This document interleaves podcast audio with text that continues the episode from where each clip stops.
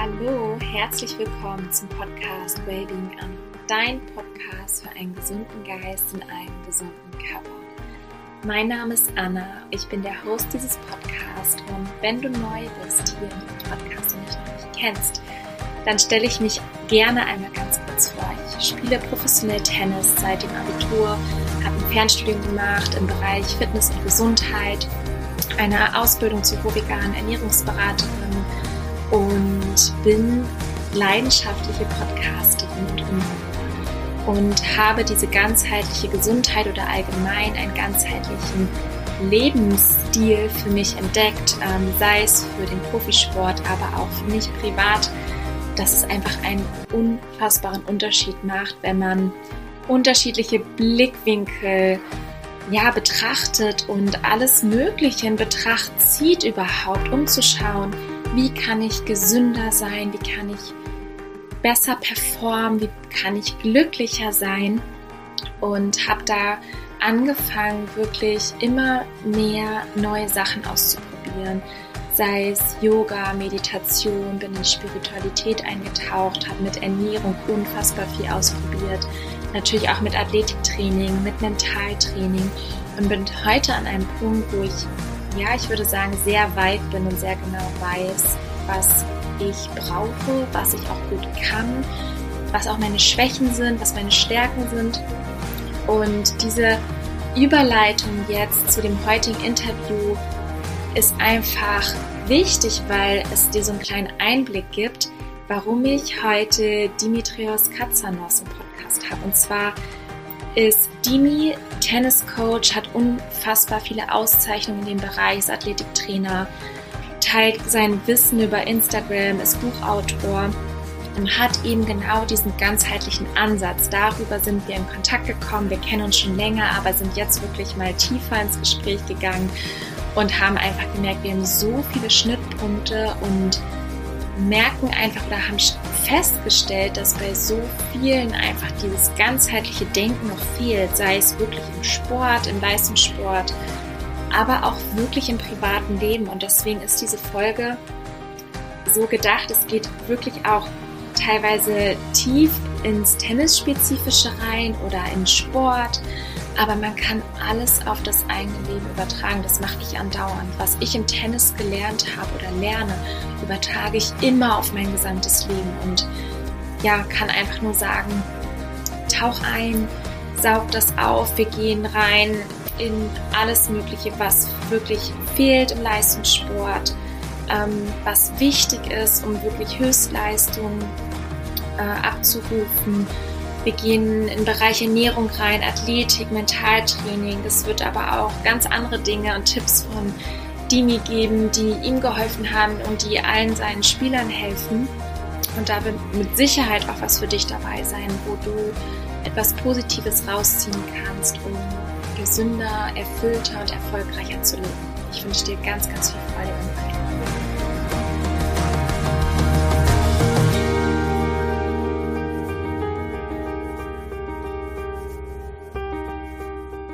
Ich freue mich heute, einen ganz besonderen Gast im Podcast zu Gast zu haben, und zwar Dimitrios Katsanos. Dimi, du bist ähm, Tenniscoach aus Berlin, du teilst super viel über Instagram, du bist Buchautor und hast wirklich ganz, ganz viel Erfahrung sammeln dürfen im Leistungssport und gerade im Tennissport. Und was mir an dir so gut gefällt, an deiner Philosophie, ist, dass du wirklich ganzheitlich arbeitest und hm ja, auch da sind wir einfach tief eingestiegen, haben viele Gespräche geführt. Ähm, du hast mir eine auch eine Körpertherapeutin zum Beispiel aus Berlin empfohlen, wo ich war, die ich ausprobiert habe. Ich war ganz begeistert. Die wird hier auch noch im Podcast äh, zu Gast sein. Und ähm, ja, ich glaube, wir haben ganz viele Parallelen festgestellt und ich freue mich riesig, dass du heute da bist, wirklich als Experte ähm, und dein Wissen teilst. Äh, stell dich gerne einmal vor, wer du bist, ähm, wo du vielleicht auch herkommst und was du machst. Ja, ja, hi Anna. Also ich bin ähm, froh, heute hier dabei zu sein und freue mich auch riesig, in dieser Podcast-Folge dabei zu sein. Und ich bin Coach Dimi, bin seit knapp 30 Jahren jetzt Tennistrainer, habe ähm, nach dem Abi ähm, drei Jahre versucht auf der Tour zu spielen, also in der Satellite und Future Ebene dann nach drei Jahren ähm, angefangen, Trainerausbildung zu machen über den DTB und dann auch internationale weitere Ausbildung. Äh, bin mittlerweile auch GPTCA A ähm, Coach, äh, mache da auch Seminare und ähm, unterrichte dort auch. Ähm, ja, und zusätzlich bin ich in einem ähm, kleinen Verein in Berlin in Weißensee, wo ich ähm, ganz normales äh, Jugend- und ähm, Kindertraining mache und auch ähm, Jugendmannschaften ähm, versuche relativ hoch in die, sage ich mal, in die Spielklassen zu bringen, ja. Mhm. Aber da muss man sich vorstellen, das sind so ähm, Spieler, die so drei, vier Mal in der Woche trainieren, noch nicht jeden Tag mit äh, zwei Einheiten. Ähm, zwischendurch immer mal wieder sind ein paar ITF-Spieler da, die für Vorbereitung kommen. Ja, und so sieht mein Alltag dann aus, ja. Und führ uns doch mal rein, wie bist du dazu gekommen, dass du, ich finde, wirklich anders trainierst, du achtest auf andere Dinge, ähm, du kombinierst gewisse Tools, ähm, auch wirklich achtest auf Dinge, was außerhalb des Platzes passiert. Wie bist du dahin gekommen? Ja, ich muss dazu sagen, ähm, diese drei Jahre, die ich in der Tennisakademie war, das war in Salzburg, ähm, da habe ich schon gemerkt, dass ich eigentlich ähm, sage ich mal, so eine sehr guten Antennen habe und in alle Richtungen immer versucht habe, ähm, Sachen aufzunehmen, auch ein sehr gutes Auge gehabt. Und eigentlich ähm, habe ich dann im Nachhinein so, als ich dann ähm, angefangen habe mit der Trainerlaufbahn und ich dann auch die Seite des Trainers eigentlich richtig kennengelernt habe, was der halt zu tun hat, habe ich halt gesehen, was für Defizite eigentlich in diesen drei Jahren ähm, dort vorhanden waren, wo man eigentlich ähm, den ganzen Tag über nichts anderes macht, als Cross-Longline-Bälle zu schlagen und Körbe von Aufschlägen und ähm, eigentlich es nur immer auf Drill, Drill, Drill geht und das, und das, das Höchste raussuchen und das über vier, fünf Stunden am Tag, wo dann zusätzlich man ähm, anstatt natürliches Mineralwasser ähm, mit Kohlensäure versetztes Mineralwasser über den ganzen Tag an einer, ähm, an einer Wassertheke bekommen hat, und nichts anderes als Nudeln ähm, jeden Tag und man eigentlich komplett übersäuert ist und sich gewundert hat, warum man eigentlich nach ähm, nach einem Turnierswing eigentlich fast ähm, sich so gefühlt hat, als bräuchte man einen Monat Pause, um wieder ähm, reinzukommen. Und das im Nachhinein hat mich eigentlich dazu gebracht, das ähm, darüber nachzudenken, ja, das kann es eigentlich nicht sein.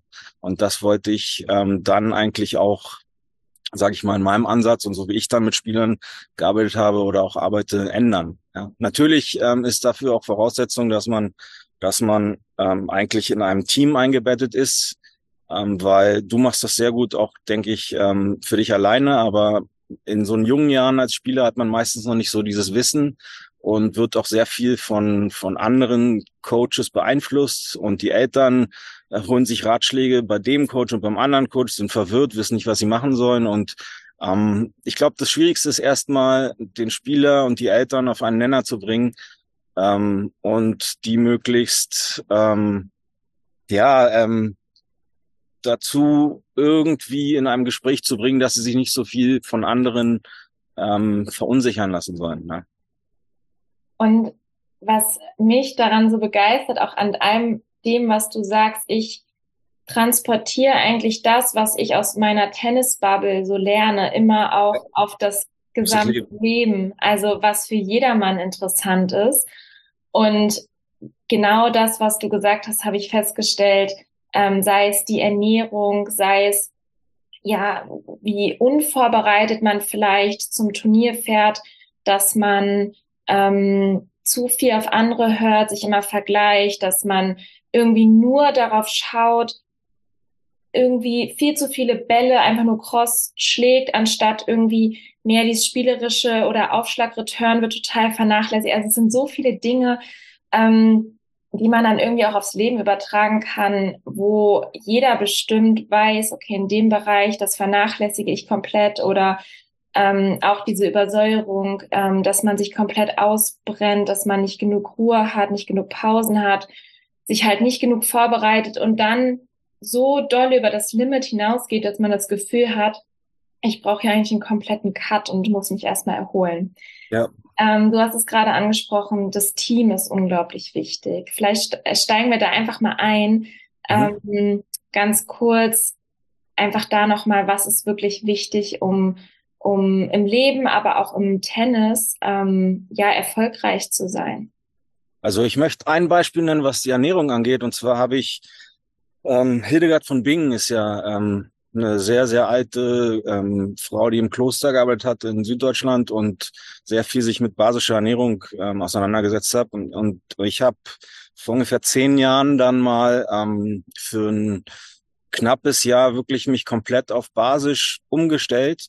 Und was ich gar nicht wusste, ist, dass der Körper und wenn, wenn der halt also nicht mehr, nicht mehr toxisch ist, sondern mehr basisch aufgrund von basischen äh, Nährstoffen, der Muskel dann auch äh, viel, viel mehr ATP zur Verfügung hat. Das heißt, dass das dann, also Adenosintriphosphat, das heißt, dass das dann nicht nur für sieben, acht Sekunden, so wie es in den Lehrbüchern steht, immer nur vorhanden ist und dann der Körper in den, in den Sauerstoff ähm, Umsetzung geht und dann leistet, sondern aufgrund dieser basischen Ernährung kann bis zum zwölffachen mehr RTP ähm, ähm, der Muskel zur Verfügung, dem Muskel zur Verfügung gestellt werden. Und du kannst dann eigentlich eine fünf bis neun Rallye ähm, allein nur auf ATP-Basis gehen. Mhm. So, und das ist auch für mich dann ganz klar, wenn ich einen Djokovic sehe, wie der da ähm, halt sich ernährt und wo man denkt, wie kommt der wieder zur Luft oder so? Ja, der hat einfach viel länger gar keine Sauerstoff ähm, verbrauchenden ähm, Muskel ähm, Vorgänge gehabt, sondern der ist länger auf ATP gelaufen. Ja? Genau, also vielleicht für alle, die nicht kennen, Djokovic ist jemand, der ernährt sich glutenfrei, vegan, ganz viel Rohkostanteil, äh, entsaftet Sellerie morgens und also der ist wirklich, ähm, das ist ein ganz, ganz hohes Level, was der fährt an Ernährung. Und das habe ich zum Beispiel alleine nur mit Datteln, ähm, also erstmal fahren. Ich habe wirklich nur noch ähm, zwei, drei Monate drei Datteln morgens, drei mittags, drei nachmittags, dann sehr viel ähm, Wasser und auch Tees getrunken. Und ähm, was da passiert ist innerhalb von zwei, drei Monaten, war wirklich ähm, also Wahnsinn. Ja. Was hast du festgestellt? Ja, allein schon beim Fahrradfahren, wenn du nach 10, 20 Minuten schnell im Treten irgendwie schon das Gefühl hattest, du, der Muskel macht zu oder so, dass das doppelt bis dreifach so lange gedauert hat dann plötzlich, ohne dass du wirklich mehr ähm, Training gemacht hast. Ja, also ich würde schon sagen, dass allein so eine Ernährung dich schon bestimmt knapp 15, 20 Prozent ähm, an der Leistung, ähm, deine Leistung optimiert. Ja. Mindestens, würde ich auch sagen. Aus ja, ja, auf jeden Fall. Wirklich mindestens. Weil wenn auch mal die ganzen Säuren erstmal aus dem Körper sind, das kommt ja noch hinzu, ne, dass man Dann auch noch enorm ja. und diesen Müll einfach auch nicht mehr mit sich rumträgt. Man ist auch klarer vom Kopf. Das sind ja auch so viele verschiedene Dinge, die davon profitieren. Also Ernährung definitiv eines der größten Themen, würde ich sagen, im Leistungssport ähm, oder auch für jedermann, wo man so viel rausholen kann und man wirklich erfolgreicher sein kann. Gar nicht nur im Sport, sondern auch sei es ein Arzt oder eine Mama oder eine Krankenschwester, wenn man sich besser konzentrieren kann, leistungsfähiger ist, man fühlt sich besser, man braucht wenig, weniger Regeneration und so weiter. Also das ist ein ganz wichtiges Thema. Was gibt es noch, ähm, wo du sagst, wo gibt es Defizite, ähm, um ganzheitlicher zu trainieren oder auch ganzheitlicher zu leben? Hm.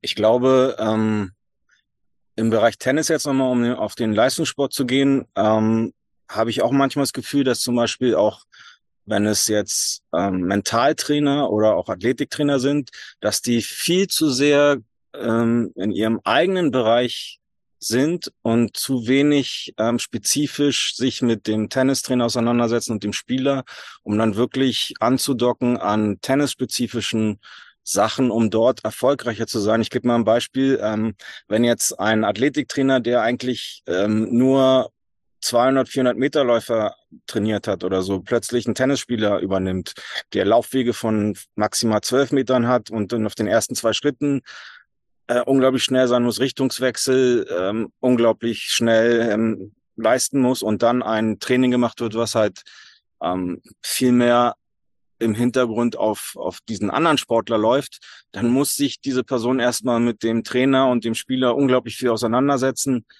und, und spezifisch das erstmal erarbeiten. Ähm, und ich sag mal so, da kann ich auch wieder nur äh, Thema Djokovic nehmen. Der Athletiktrainer, der Italiener von Djokovic, der war ja eigentlich ein Volleyballer.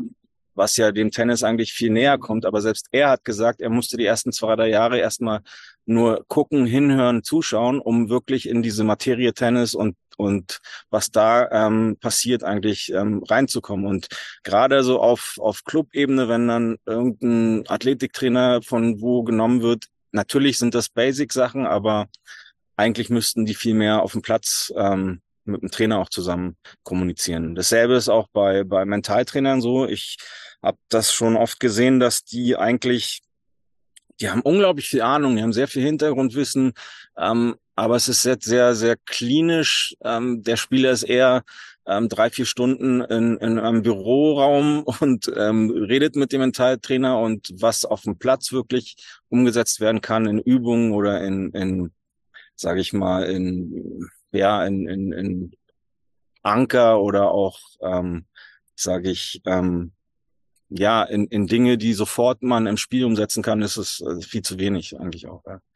Also eigentlich fehlt so die praktische Umsetzbarkeit und dass vielleicht vieles ausgelassen wird, ja, dass, dass die ähm, Person jetzt zum Beispiel der Spieler wirklich ähm, währenddessen beobachtet wird, ne?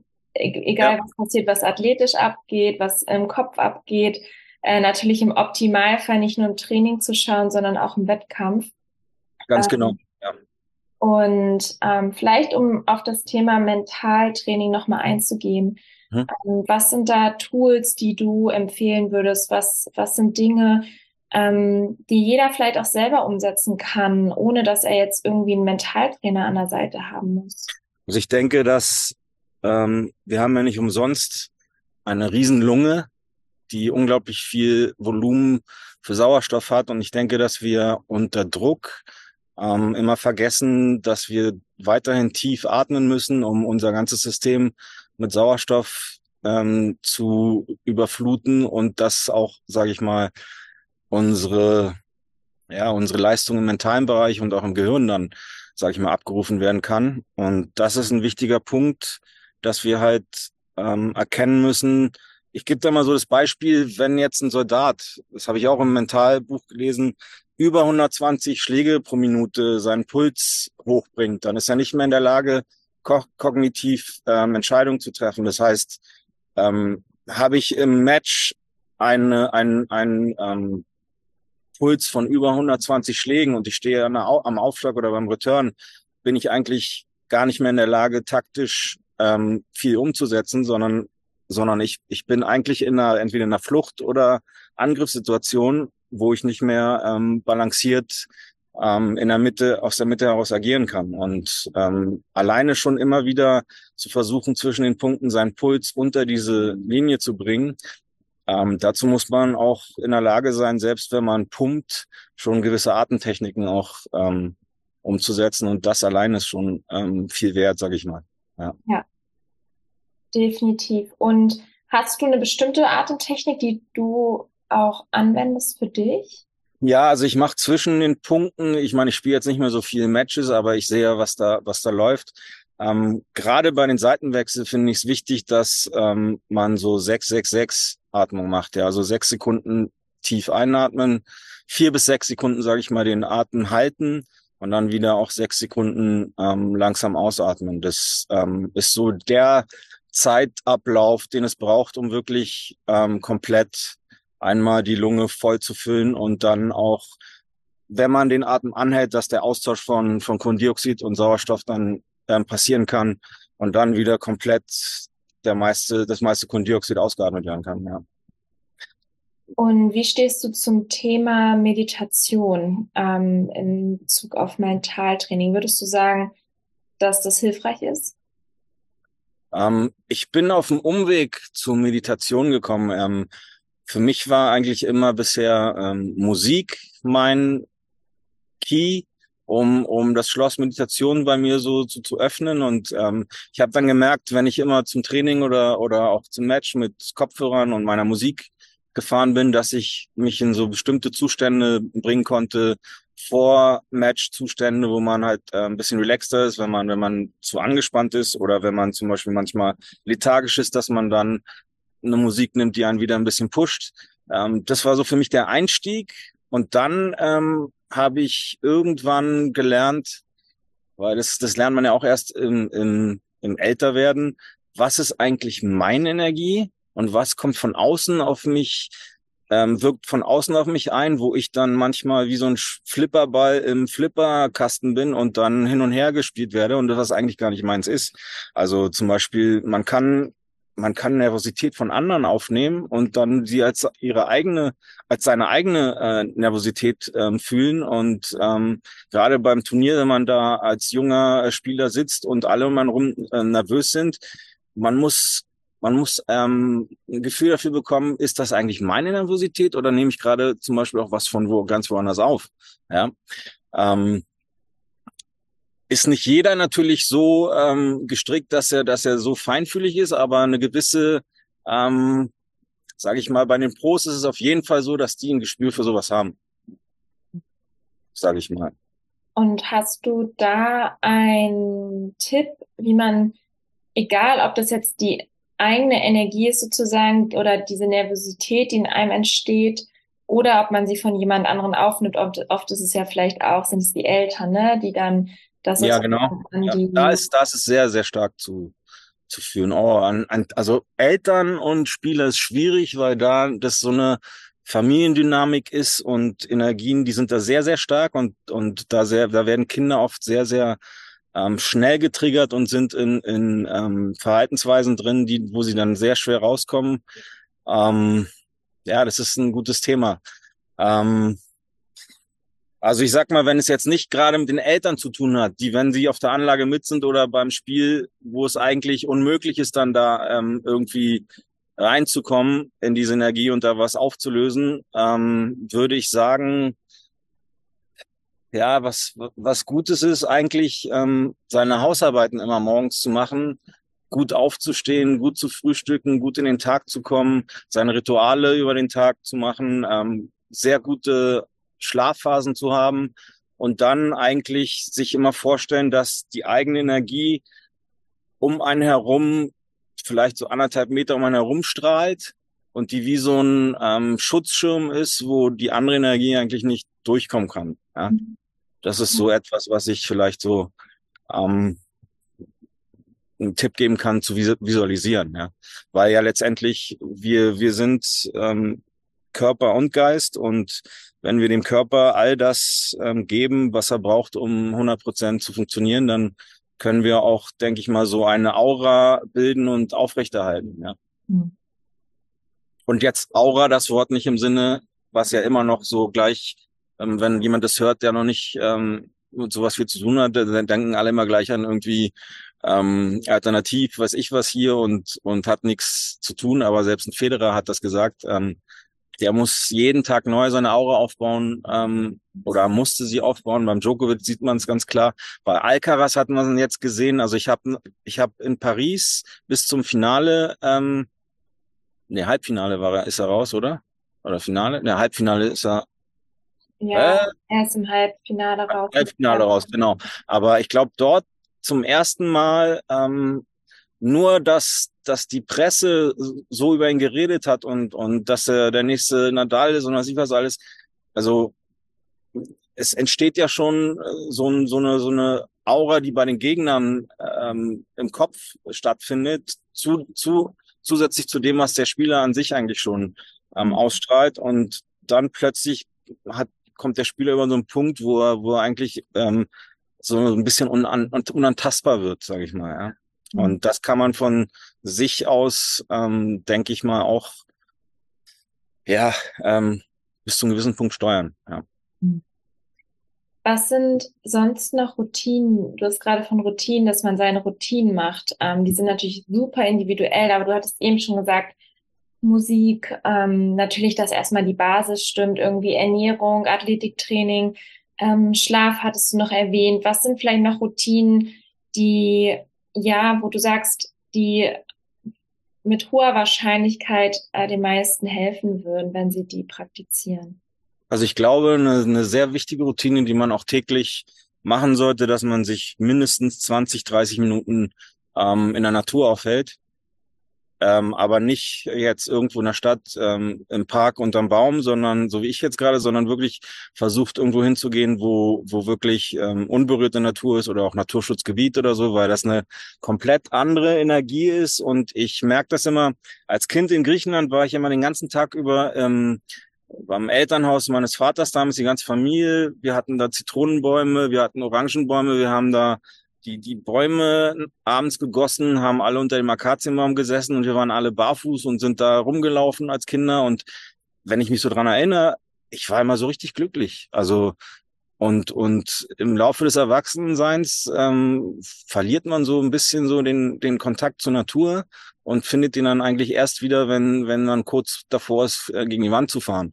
Mhm. Und ähm, dieses Rekalibrieren in der Natur ist, glaube ich, ganz wichtig, weil wir letztendlich ja auch nichts an aus, aus demselben ähm, Stoff sind und wir unser Gehirn uns aber immer versucht zu sagen, dass wir irgendwie was was anderes sind als Natur oder so, aber sind wir ja letztendlich nicht. Ja, ja und ich finde das auch so faszinierend. Da spielen ja so viele Faktoren eine Rolle. Erstmal hast ist es sehr reizarm eigentlich. Also du hast, wenn man jetzt irgendwie in so einen schönen Wald geht, du hast ein bisschen Vogelgezwitscher und äh, irgendwie mal vielleicht ein paar Sonnenstrahlen und äh, hörst das Knacken der Bäume, aber sonst, wir sind ja nonstop auch berauscht von irgendwelchen genau, ja. Geräuschen und das zum einen, ähm, dass man wirklich mal sinnesarm eine Zeit verbringt und die der Kopf frei wird im wahrsten Sinne des Wortes. Und das, und das Starke, was dann stattfindet, so nach 20, 25 Minuten ist, dass alle Probleme, die du vorher irgendwie hattest und, und Gedankenkarussells oder sowas,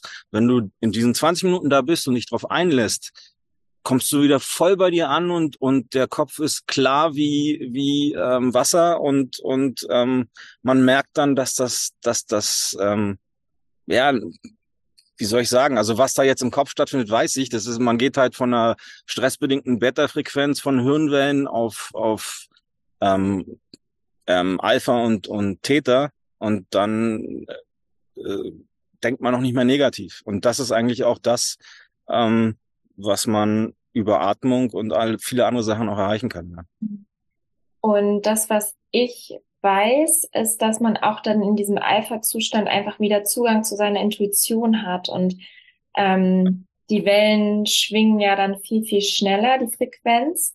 Und dass darüber einfach, ähm, ja, man, ich sage jetzt auch mal angedockt ist irgendwie zur universellen Intelligenz. Ne? Irgendwas hat uns ja erschaffen, irgendwas ist ja da, dass unser Herz schlägt. Ähm, diese universelle Ich, ich finde das interessant, dass du das sagst, weil ähm, es gibt zwei Möglichkeiten zu lernen im Leben. Die eine ist, Bücher in die Hand zu nehmen und zu lesen. Und die andere ist wirklich, sich mal, wenn diese Frequenz da ist und man sich so fühlt, ähm, man kriegt bestimmte Bilder in den Kopf, manchmal auch bestimmte Worte oder, oder, oder man will was aufschreiben und es ist genau dann das, was man in dem Moment braucht und man merkt auch irgendwie, dass es, ja, das ist diese, diese universelle Intelligenz, die einem dann auch ähm, das gibt, was man in dem Moment braucht. Ja. Und äh, man, man merkt es sehr gut auch, zum Beispiel, ich, ich bin auch neben Büchern, die ich viel lese, ein Hörbuchfanatiker. Und diese Phase, kurz bevor man einschläft, zum Übergang von Wach zur Schlafphase, ist ja so, dass man da auch unglaublich relaxed ist. Also manchmal fühle ich mich kurz vorm Einschlafen so, da ist alles so klar im Kopf. Ich würde am liebsten aufstehen und alles aufschreiben, so wie ich es gerade im Kopf habe, aber du bist halt schon so weg fast, dass du es nicht mehr kannst. Ja? Und ähm, ich habe auch gemerkt, wenn du da ein Hörbuch oder oder ähm, also also hörst oder so, dass du dann auch viel viel mehr davon ähm, am nächsten Tag an ähm, im Kopf hast oder oder sich festsetzt. Ja. Genau, weil es halt direkt ins Unterbewusstsein geht und mir geht das genauso. Ich habe abends im Bett oftmals irgendwie so die besten Ideen und ich kann da ähm, die Silver-Methode, ein Buch empfehlen, The Silver Mind Method oder Silver Mind Control, irgendwie sowas. Das ist sensationell aus den USA von jemandem, der da über 60 Jahre geforscht hat ähm, am Gehirn und hat da verschiedene Tools und Techniken entwickelt. Und das geht genau darum, der erklärt quasi, wie das funktioniert. Und mit verschiedenen Tools kann man dann wenn man auch mal irgendwie vor einer Entscheidung steht und irgendwie nicht richtig weiß, was ist jetzt richtig, weil manchmal weiß man ja dann gar nicht, ist das jetzt irgendwie mein Kopf oder mein Herz, äh, der oder die das sagt ähm, und dann sagen noch fünf andere Leute irgendwie fünf unterschiedliche Ratschläge.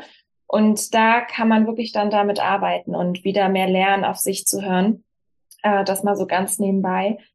Und ähm, ja, zu den Routinen. Ich finde, du hast schon unglaublich viele tolle Sachen gesagt. Also, um das nochmal zusammenzufassen, die Basis erstmal, dass man ein Team hat, dass man sich nicht selber irgendwie um alles kümmern muss, dass man auch, finde ich, auf wirklich Qualität setzt. Das stelle ich immer wieder fest. So viele sind in diesem Modus, Hauptsache machen und ähm, irgendwie desto härter, desto besser und ich sag mal so stumpf irgendwie so ein Programm abspulen.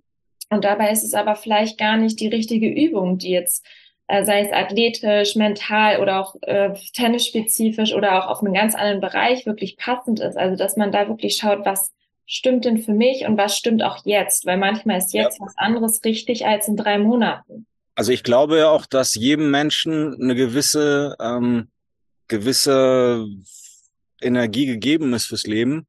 Und, und die, wenn die irgendwann aufgebraucht ist, dann, dann ist das so. Und man kann, ich denke nicht, dass man unendlich viel Energie ähm, produzieren kann, obwohl man sich immer wieder Energie dazuholen kann. Ähm, aber ich wollte jetzt darauf hinaus, dass, ähm, dass ähm, man, ja, ich habe jetzt den Faden verloren kurz. Sag mir noch mal, was du, was du kurz ähm, gesagt Macht hattest. Nichts. Wir schneiden das kurz raus. Okay, ja. Ähm, genau, dass es darum geht, dass man auf das Richtige setzt, also auf Qualität. Ah ja, genau. Ja. Ähm, ja, dieses, dieses, was viele Mentalcoaches oder auch ähm, Performance Coaches immer fordern, immer diese 101 Prozent und der 1 Prozent mehr jeden Tag. Aber du, du kannst nicht Wochen hintereinander von Montag bis Freitag bis Samstag mit Turnieren einem immer auf 100 Prozent fahren. Ähm, dann würden wir auch, ähm, dann würden wir jedes Match ähm, 6-2, 6-1 gewinnen. Ja, es, es ist einfach nicht so. Und man muss dann irgendwann sich die Frage stellen, hey, vielleicht kann ich ja clever trainieren und ein bisschen weniger Energie da lassen. Dafür tanke ich mehr mental auf und das hilft mir wieder am, am nächsten Tag wieder mehr. Und das muss man immer ähm, über, über Feedback und viel reden mit dem Spieler und, und, und Trainer und Team immer wieder ähm, finden und danach an auch arbeiten. Also wenn da jemand steht, der mich die ganze Zeit nur ähm, ankeift, ey, 100, 100, und jetzt noch mal, noch mal 10, noch mal hier, äh, tut mir leid. Ähm, gut, das kann ich machen mit 20, ja. Aber die Frage ist, ähm, warum kann ich nicht auch schon mit 20 intelligenter trainieren? Ja? Und ich habe gerade dieses Bild im Kopf, weil mir ist das tatsächlich auch immer wieder passiert, dass ich übers Ziel hinausgeschossen bin und mich dann eigentlich davon erholen musste. Ähm, ich bin ganz oft Sprints gerannt anstatt einen Marathon. Und ich hatte wirklich gerade diesen Bild, Bild im Kopf. Ich glaube, dass viele nicht 100 Prozent geben, sondern wirklich bei 150 Prozent sind, dass sie quasi, eigentlich ist es ein Marathon, aber sie laufen so los, als wenn sie sprinten würden. Und natürlich hältst du das nicht durch für eine Länge des Marathons, sondern sie sprinten und brauchen dann Pause und können erst irgendwann weiterlaufen und fangen wieder an zu sprinten, anstatt dieses Konstante zu gehen, ne? die, die, das richtige Tempo zu gehen und äh, sich darauf gut vorzubereiten. Dieses Bild hatte ich gerade im Kopf. Es ist halt Marathon, sei es das Leben, äh, eine Karriere, was auch immer, ne, was man irgendwie anstrebt, was man verwirklicht und dass einem das immer bewusst ist. Ich glaube, dass deswegen 100 Prozent ist dann das Tempo, was du gehen kannst, um von Anfang bis zum Schluss dieses Tempo auch zu gehen und nicht zwischen. Zwischen sind manchmal auch ähm, ja Tempi dabei, die halt nicht ähm, so schnell sind. Ja, ist normal. Ja. Genau. Ähm, hast du sonst noch was, was du gerne mitgeben möchtest? Ähm, sei es jetzt wirklich auch auf dem Tennis, Profi, Leistungssport oder auch privat, ähm, Routinen, was auch immer, was du aus deiner Erfahrung einfach teilen magst?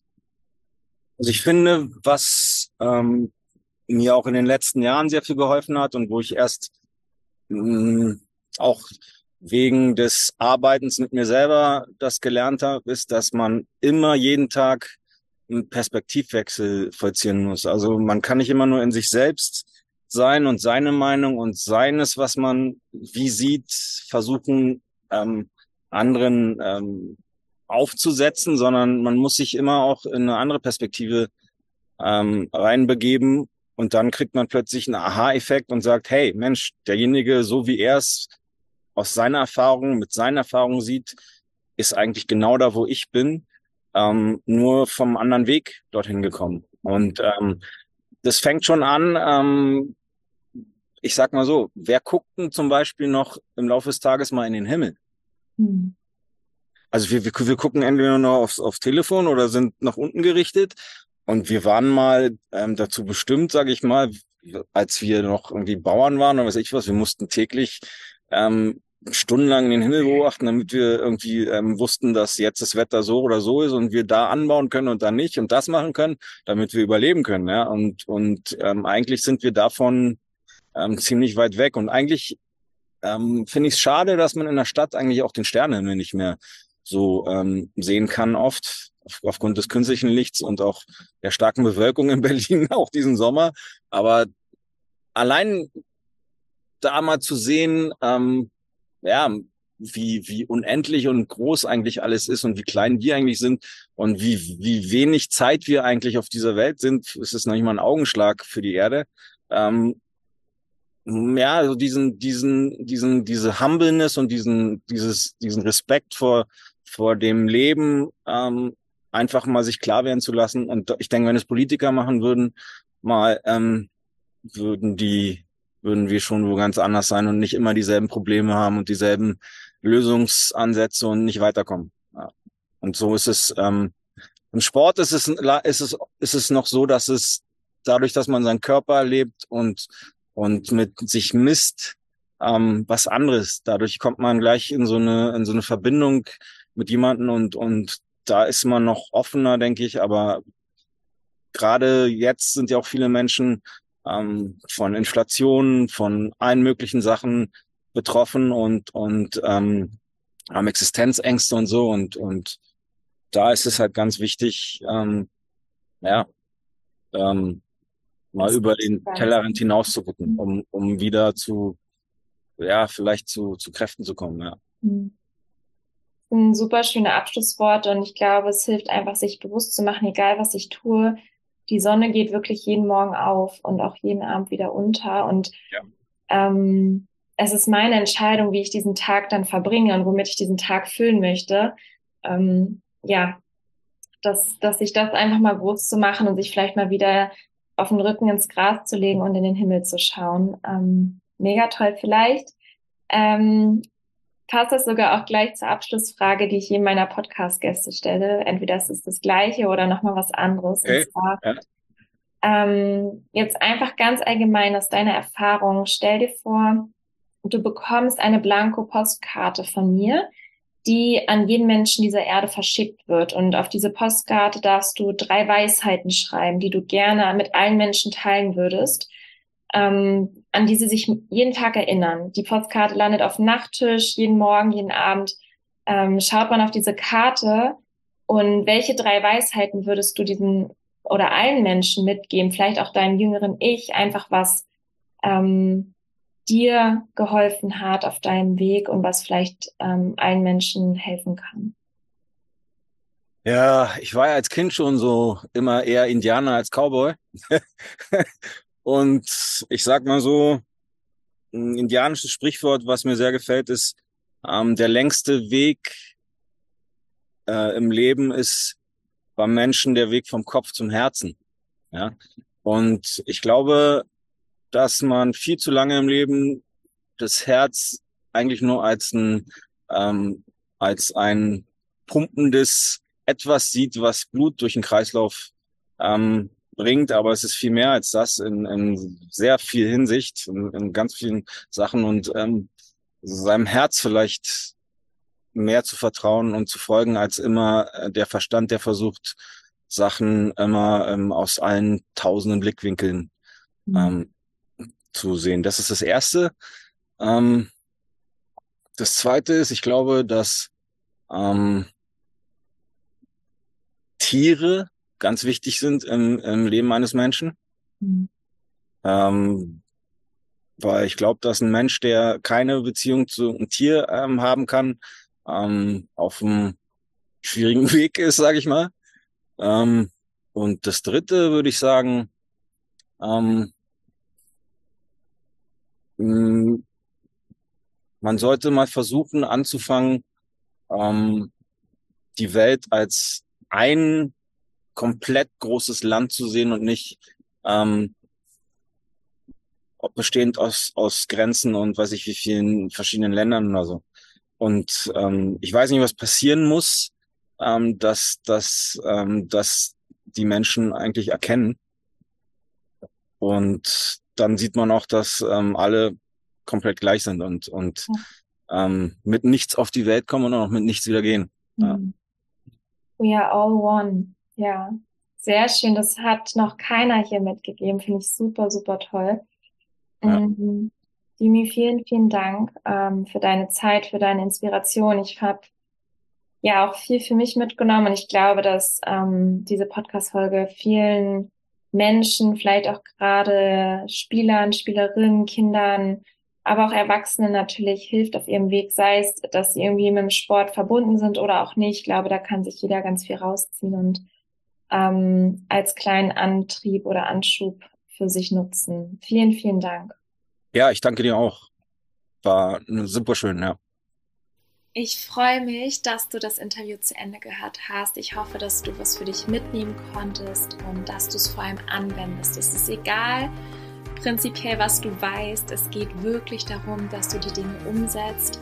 Step by Step, mach dir ein Ziel, mach dir einen Plan, setz dir Meilensteine und dann neue Routinen, weil am Ende geht es darum, was du tagtäglich tust.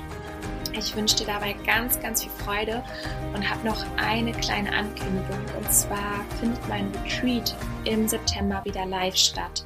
Das heißt, es gibt Live-Calls, wir starten in einer Gruppe gemeinsam am 11.09. und es geht darum, wirklich einen Neustart zu machen, Reset. Es geht um rohvegane Ernährung, ähm, die unfassbar lecker ist. Du bekommst über 60 Rezepte gesunde Rezepte, glutenfrei, industriezuckerfrei, vegan an die Hand, wirklich aus lebendigen Lebensmitteln, die unfassbar gut schmecken. Und es gibt Meditation, es gibt Mentaltraining, es gibt Journal-Aufgaben zum Reflektieren, was dir wirklich gut tut, wohin du möchtest. Ich begleite dich da wirklich, nimm dich an die Hand und es gibt Workouts, ähm, wirklich ganz, es ist sehr, sehr ganzheitlich und das ist so dieser USP auch von meinem Retreat. Es geht eben nicht nur um eine Ernährungsumstellung, es geht wirklich um eine Körper-Geist-Seele-Verwandlung und es ist wirklich ja, ein ganz neuer Lebensstil und ein ganz anderes Bewusstsein, in das man eintaucht und ähm, ein kompletter Neuanfang. Es ist wirklich eine ganzheitliche Transformation. Und wenn das interessant für dich ist, dann schau in die Show Notes vorbei. Dort findest du meine Webseite und da findest du dann alle Informationen auf der Webseite zu meinem Retreat, das Restart Your Life Retreat. Und wenn du da Fragen hast, dann schreib mir gerne eine E-Mail, schreib mir bei Instagram das, was für dich passt. Und ich freue mich auf dich und freue mich, wenn du für dich losgehst. Ich danke dir für dein Vertrauen, danke für deine Zeit. Ich wünsche dir einen wundervollen restlichen Tag und eine tolle restliche Woche. Bis nächste Woche wieder. Nourish your mind and body wisely. Deine Anna.